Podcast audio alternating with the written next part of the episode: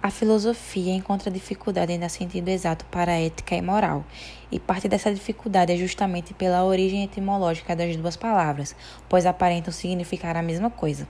A palavra ética vem do grego ethos, que significa costume, e moral vem de origem latina, mos ou mores, que significa costume também.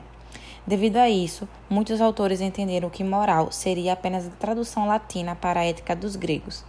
Antigamente, ética e moral eram entendidas como uma vida dedicada à autorrealização do indivíduo responsável por tal ação.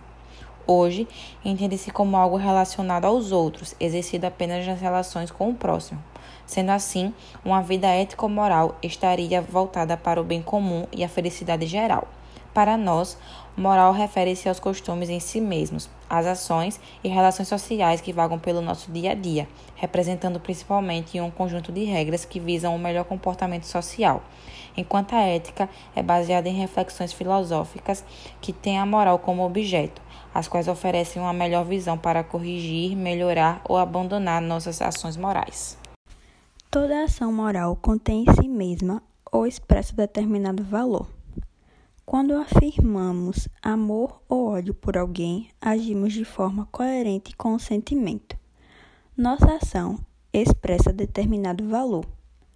Perante a realidade que nos cerca, emitimos constantemente juízos de fato ou de valor. Um juízo de fato é apenas um pronunciamento sobre a realidade de algo, como quando dizemos que tal ou qual pessoa ou objeto existem. Juízo de valor representam a forma como essa pessoa ou objeto nos afeta, provocando-nos atração ou repulsa. A afirmação de que a moça é bela ou de que o limão é azedo representa juízo de valor, pois implica certa mobilização de nossa parte na medida em que somos afetados por objetos ou pessoas. Por, por isso, o juízo de valor envolve a afetividade e não admite a indiferença. Como a moral possui duplo aspecto, social e individual, é necessário procurar o equilíbrio entre os polos, caso se deseje fugir de alguns problemas. Considerando apenas o caráter social da moral, a gente cai no problema do dogmatismo e do legalismo, o que restringe o ato, o ato moral a adaptar-se à norma estabelecida. É, levando em conta tão somente a questão individual, a gente volta aí para o individualismo. Quando se consideram os dois polos da questão, dá para estabelecer uma relação dialética entre o indivíduo e a sociedade, e entre a liberdade moral e a responsabilidade, o que permite pensar o indivíduo na sociedade e a liberdade na e para a responsabilidade. Ação moral. No ato moral estão presentes o sujeito e a sociedade. O sujeito só se torna realmente moral quando passa a agir com consciência moral, ou seja, consciência crítica de seu ato.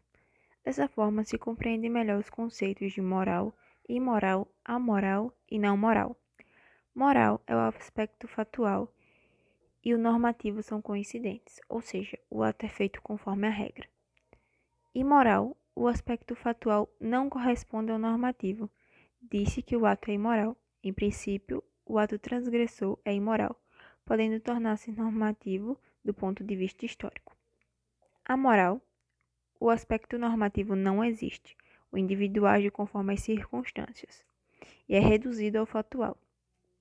No não moral, os critérios usados para avaliar a ação não são os da moral, como na avaliação de uma obra de arte, quando os critérios são estéticos e não morais.